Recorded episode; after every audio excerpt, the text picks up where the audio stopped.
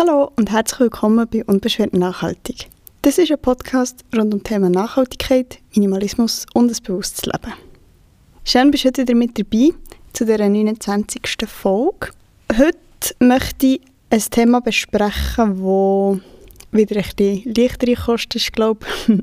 Die letzten drei Folgen waren ja sehr mh, mm, technisch, respektive ja, wissenschaftlich gewesen, mit sehr, sehr vielen Infos. Und heute möchte ich über das Thema nachhaltige Elektronik reden. Und zwar aber mehr in Form von einem Erfahrungsbericht. Ich hatte die letzten Jahre immer ein Fairphone und möchte darüber erzählen, wie ich zufrieden war mit dem Fairphone, was ich heute für ein Gerät habe und einfach auch so ein bisschen aufzeigen, was die Problematik rund um die ganze Elektronik ist. Es wird, glaube ich, so ein bisschen eine spontane Folge aus dem Buch raus. Ähm, ich habe mir ein paar Notizen gemacht, aber es soll hier vor allem einfach ein bisschen darum gehen, von meiner Erfahrung zu erzählen. Für einfach ein bisschen Abwechslung in diesen Podcast reinzubringen. Ja, kurz zum Thema Elektronik. Was ist das Problem mit elektronischen Geräten, die uns ja heute wirklich umgeben? Also wenn ich jetzt schnell schaue, ähm, ist da hier vor einem Mikrofon, ähm, wo angeschlossen ist an einen Laptop. Schon nur das ähm, ist Elektronik, verbaute Elektronik, wenn wir an all unsere Ladekabel denken, an das Handy, wo wir so viel in der Hand haben, Kameras, Staubsauger, Fernsehen, es ist einfach nicht mehr wegzudenken aus unserem Leben.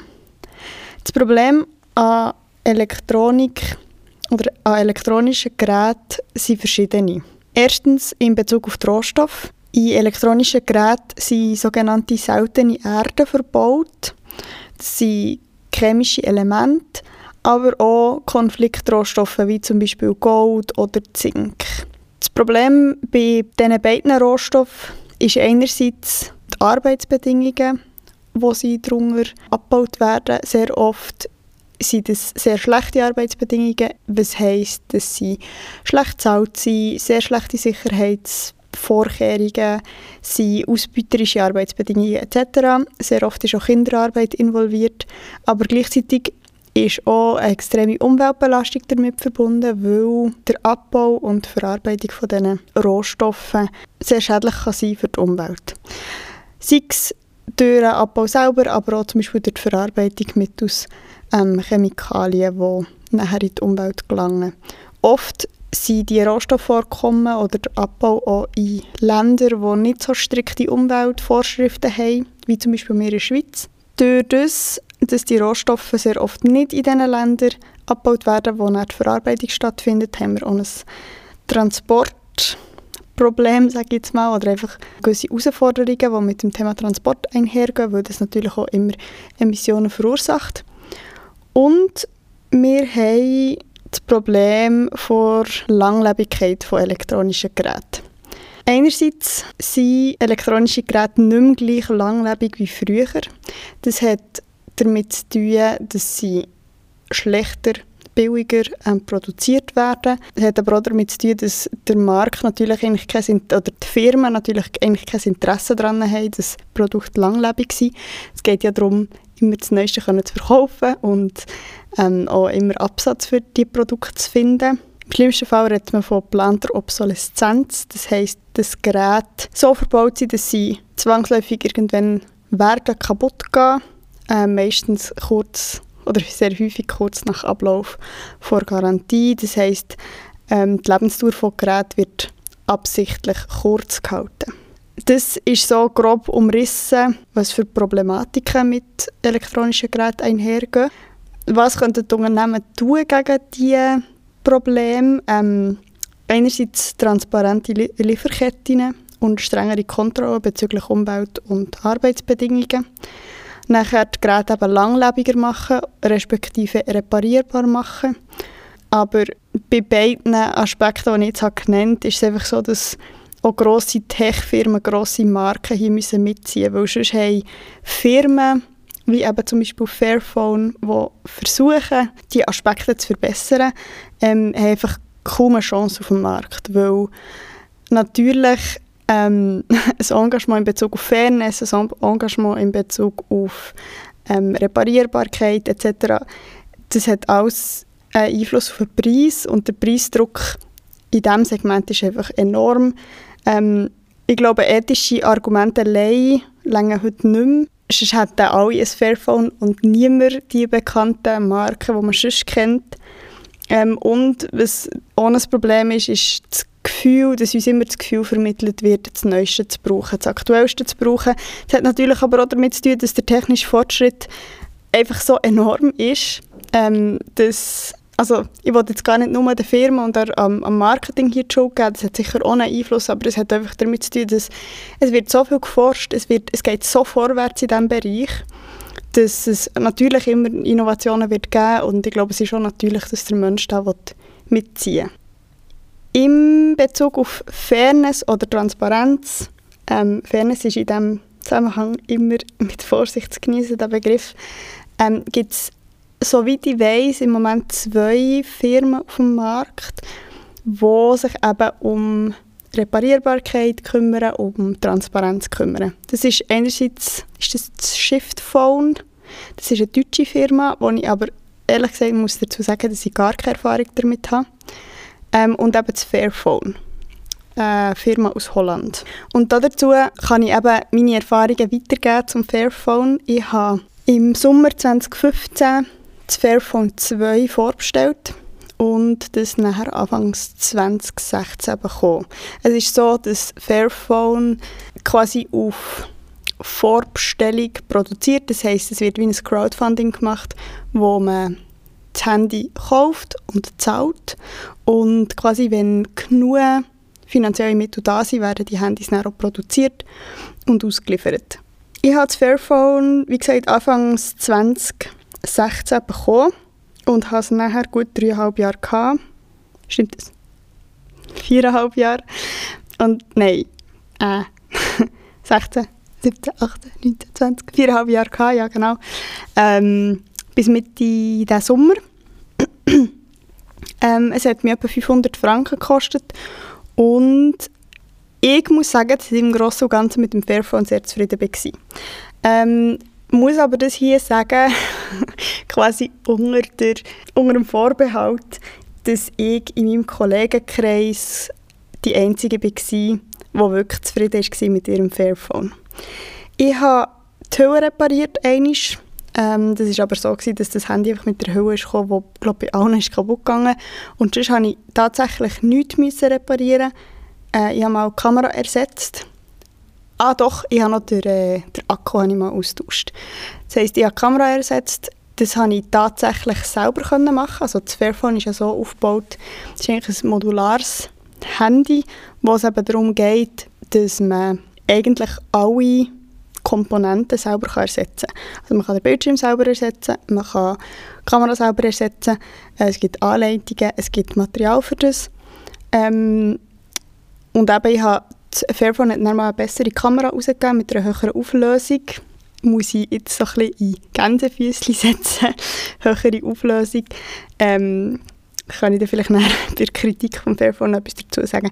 Ähm, das hat super funktioniert und aber ich habe mal den Akku ersetzt, weil einfach irgendwann ähm, die Akkulaufzeit zu gering war für meine Bedürfnisse. Und ich habe eigentlich erst zum Schluss, sagen wir, das letzte halbe Jahr ein Problem bekommen und habe irgendwann einfach Angst gehabt, dass es irgendwann gar nicht funktioniert, dass es mir abliegt. Und habe dann beschlossen, zu wechseln. Vielleicht wäre das Handy noch reparierbar gewesen. Das kann ich nicht so beurteilen. Ähm, es sind für mich da einfach verschiedene Komponenten zusammengekommen, ja, wo ich jetzt vielleicht bei der Kritik noch darauf eingehen kann. Was vielleicht noch zu sagen ist, dass ähm, das Fairphone läuft auf Android-Betriebssystem. Äh, ich habe vorher immer Android-Handys gehabt, bin mir das von dem her gewöhnt. Ähm, das ist auch überhaupt nicht als Kritik anzusehen, einfach für das das quasi gesagt ist. Genau. Ja, was ist meine Kritik am Fairphone? Wie gesagt, ich bin eigentlich sehr zufrieden damit. Ich habe im Verhältnis wirklich keine, fast kein Problem gehabt. Ähm, was mich irgendwann davon stört, ist die schlechte Bildqualität. Das hat vor allem damit zu tun, dass ich auch angefangen aktiver zu werden auf Insta ähm, und einfach das Bedürfnis hatte, Fotos zu machen und auch qualitativ gute Fotos zu machen. Ähm, vor allem, weil ich halt auch sehr gerne fotografieren, sonst einfach eine riesengroße Spiegelreflex haben und ich habe gemerkt, hey, ich brauche irgendwie etwas, das nicht so schwer ist und das trotzdem gute Bilder machen kann. Ähm, dazu kommt, dass ich sonst eine Mac-Userin bin. Ähm, ich habe ein MacBook, ich habe ein iPod, das ich zwar unterdessen nicht brauche. Ähm, ich habe ein Tablet und ich habe einfach gemerkt, dass mir wahrscheinlich ein iPhone meinen Bedürfnissen mehr gerecht werden weil das halt tatsächlich gäbig ist, wenn alles immer synchron ist. Das ist eigentlich ein Grund, wieso ich mich schlussendlich dagegen habe entschieden, ein Fairphone 3 zu kaufen. Es ist nämlich diesen Sommer 2020 ist das Fairphone 3 rausgekommen. Es ist wie dort ein Verschiedenes zusammengekommen. Also einerseits habe ich mich entschieden, kein Fairphone mehr zu kaufen. Ähm, aus dem Grund, dass ich ein Betriebssystem wechseln dass ich wollte eine bessere Kamera haben und weil das Fairphone 3 einfach riesig ist. Also es ist wirklich, ähm, ich habe das Fairphone 2 schon relativ groß gefunden. Das Fairphone 3 ist ein halbes Tablet. ähm, wer das gerne hat, ist voll okay. Äh, ich finde einfach, das Handy muss immer noch handlich sein, sonst ja, entspricht es nicht meinen Bedürfnissen. Und ich habe mich dann entschieden, ein iPhone zu kaufen, und zwar ein Secondhand-iPhone. Mm, wie eben aus den schon genannten Gründen, bessere Kamera, anderes Betriebssystem und auch einfach, weil es sinnvoll ist, ein Secondhand-Handy zu kaufen im Vergleich zu einem neuen Gerät. Nichtsdestotrotz finde ich das Anliegen von Fairphone unterstützenswert. Ein Fairphone gibt sich Mühe, möglichst fair zu produzieren. Ich glaube, sie sind unterdessen sogar so weit, dass sie nicht mehr sagen, es ist ein faires Handy, sondern es ist das fairste mögliche Handy, das es gibt auf dem Markt. Das heisst, sie sind sehr bemüht, transparent zu kommunizieren, sie sind sehr bemüht, auch sich um die Arbeitsbedingungen und um die Umweltverschmutzung zu kümmern. Und wie gesagt, eben, es gibt eine Reparierbarkeit, also der modulare Aufbau und die Reparierbarkeit von allen Komponenten des Geräts. Was mich ein stört, ist, dass sie zum Beispiel beim Fairphone 1 irgendwann den Support haben eingestellt ähm, Ich kann das verstehen im Hinblick dessen, dass wahrscheinlich einfach zu wenig Bedarf ist da war und es doch eine relativ kleine Firma ist. Ähm, ich muss aber sagen, dass das wirklich dem Anspruch von Fairphone entgegensteht.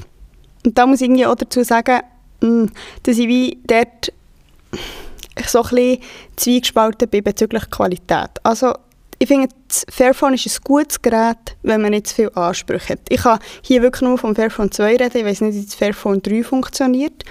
Ähm, das Fairphone ist ein gutes Gerät, wenn man nicht zu viele Ansprüche hat. Für mich hat es lang gelangt quasi ein mittel mittelmäßig funktionierendes, oder nein, es hat funktioniert, aber einfach ein mittelmäßiges Geräte haben, im Vergleich natürlich zu zum Beispiel Apple-Produkten, die wirklich High-End sind. Ähm, es ist verständlich, dass das so ist, aber Fairphone ist eine relativ kleine Company, vor allem im Vergleich zu den Tech-Giganten sonst. Aber irgendwann musste ich einfach müssen sagen, es längt nicht mehr. Für die Bedürfnisse, die ich habe, längt es nicht mehr. Und ich glaube, das ist wie auch ein mein Fazit von diesem Erfahrungsbericht. Es kommt mega darauf an, was du für Ansprüche hast an dein Gerät.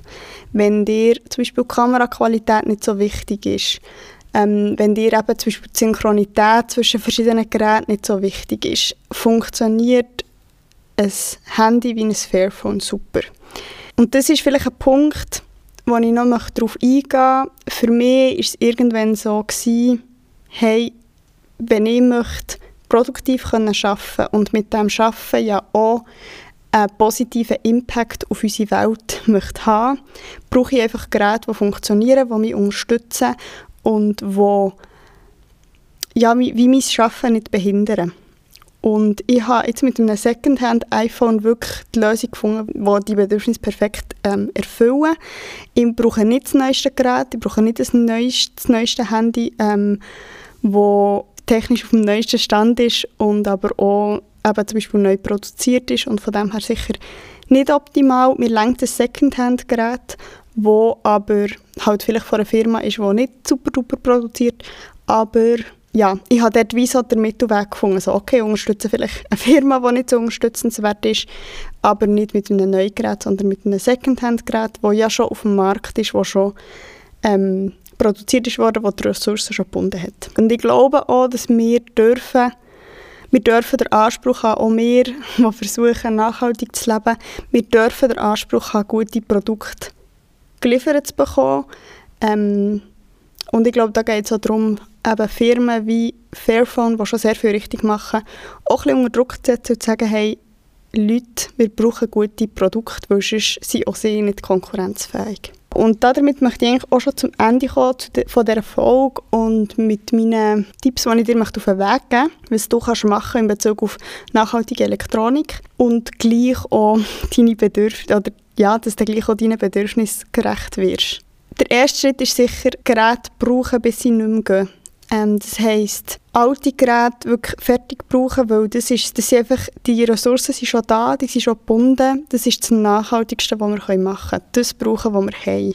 Und hier geht es für mich auch darum, ein Gerät zum Beispiel zu reparieren oder, wenn es nicht mehr geht, ein Gerät abzugeben, äh, ein Gerät abzugeben, zum Beispiel als Ersatzteillager, für andere Geräte zu reparieren.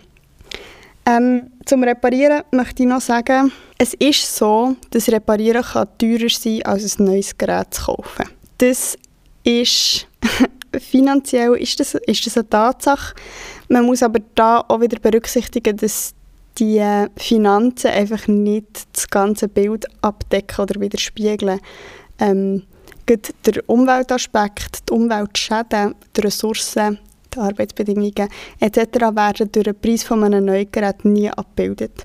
Das heisst, selbst wenn ähm, eine Reparatur teurer ist als der Kauf von einem neuen Gerät, ist es auf jeden Fall nachhaltiger und es schafft, ich finde, es setzt immer ein Zeichen wirtschaftlich, also im Sinn von oder in der Gesellschaft, dass man zeigt, hey, look, es ist Nachfrage nach einer Reparierbarkeit da, aber es ist auch Nachfrage da nach Leuten, die das können. Ähm, mir dünkt, es ist beobachtbar, dass sich so Initiativen wie Repair Cafés oder ja, ähnliche Projekte, dass das Aufschwung hat. Und wir haben jetzt in Bern, falls du von Bern bist und das hörst, haben wir eine Initiative ähm, vom Löscher, Viktoriaplatz. Ähm, das heisst, wer fliegt was? Und da geht es eben auch darum, dass man technische Geräte etc. kann flicken kann, dass das quasi eine Initiative ist von Leuten, die nachher schauen, okay, wer ist Experte für das Gerät und die schauen das an und wenn es möglich ist, wird es geflickt. Was Handys etc. angeht, ist eine sehr gute, ähm, sehr gute Anlaufs eine sehr gute Anlaufstelle in der Schweiz Revendo, wo eben auch zum Beispiel Geräte flickt, aber auch eben Secondhand-Geräte verkauft die auf einen neuen Stand gebracht sind, wo zum Teil sogar noch Garantie drauf ist. Also mein Handy, das ich jetzt diesen Sommer gekauft habe, das ist ein iPhone 7, glaube ich. Ähm, da sind sogar noch eins oder zwei Jahre Garantie drauf. Und ich konnte quasi beim Kaufen können auswählen, was mir wichtig ist, ähm, wie der Zustand des Geräts ist, wie viele Kratzer das es darf haben, etc. Das wirkt sich natürlich dann alles auf den schlussendlichen Preis aus, der natürlich tiefer liegt als der Preis von einem neuen Gerät.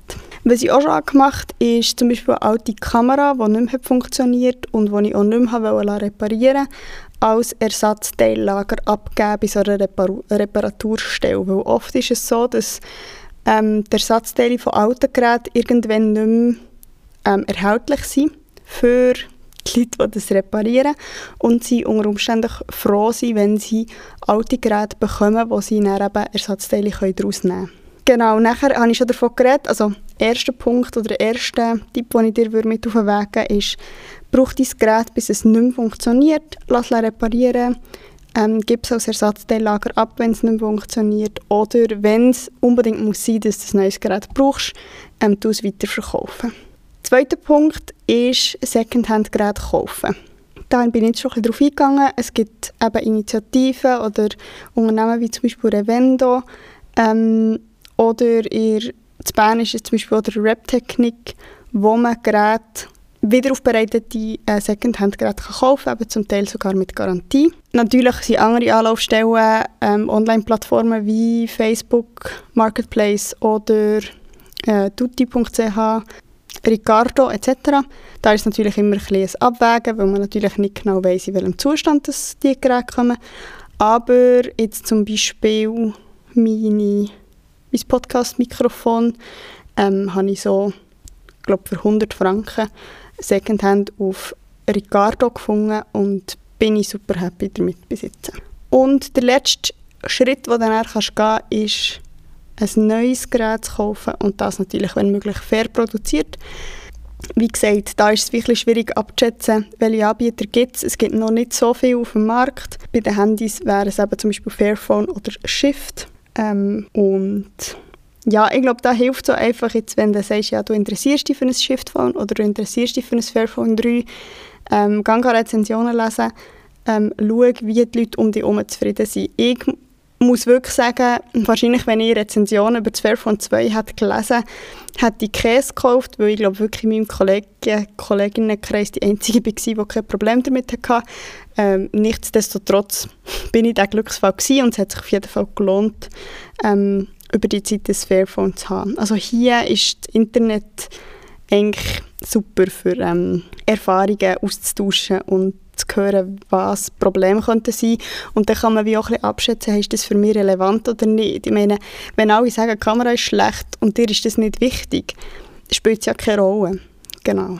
Ja, ähm, ich glaube, damit wäre ich am Schluss von dieser Folge angelangt. Es nimmt mich mega Wunder zu erfahren von dir, ob du Erfahrungen hast gemacht, zum Beispiel mit dem neuen Fairphone oder ob du sogar ein Shiftphone oder ein anderes modulares Gerät hast oder welche Erfahrungen du zum Beispiel mit Secondhand-Geräten hast gemacht. Würde mich mega wundern. Schreib mir doch mega gerne einen Kommentar unter dem heutigen Instagram-Post zu dieser Podcast-Folge. Oder du kannst mir natürlich auch eine Privatnachricht schicken, sei es via Anchor, via Webseite www.unbeschwert-nachhaltig.ch oder via Instagram oder Facebook. Genau, ich würde mich sehr, von dir, ich würde mich sehr freuen, von dir zu hören. Und ich danke dir ganz herzlich für deine Aufmerksamkeit. Merci vielmals fürs Zulassen. Habt ihr Sorge und bis zum nächsten Mal. Tschüss!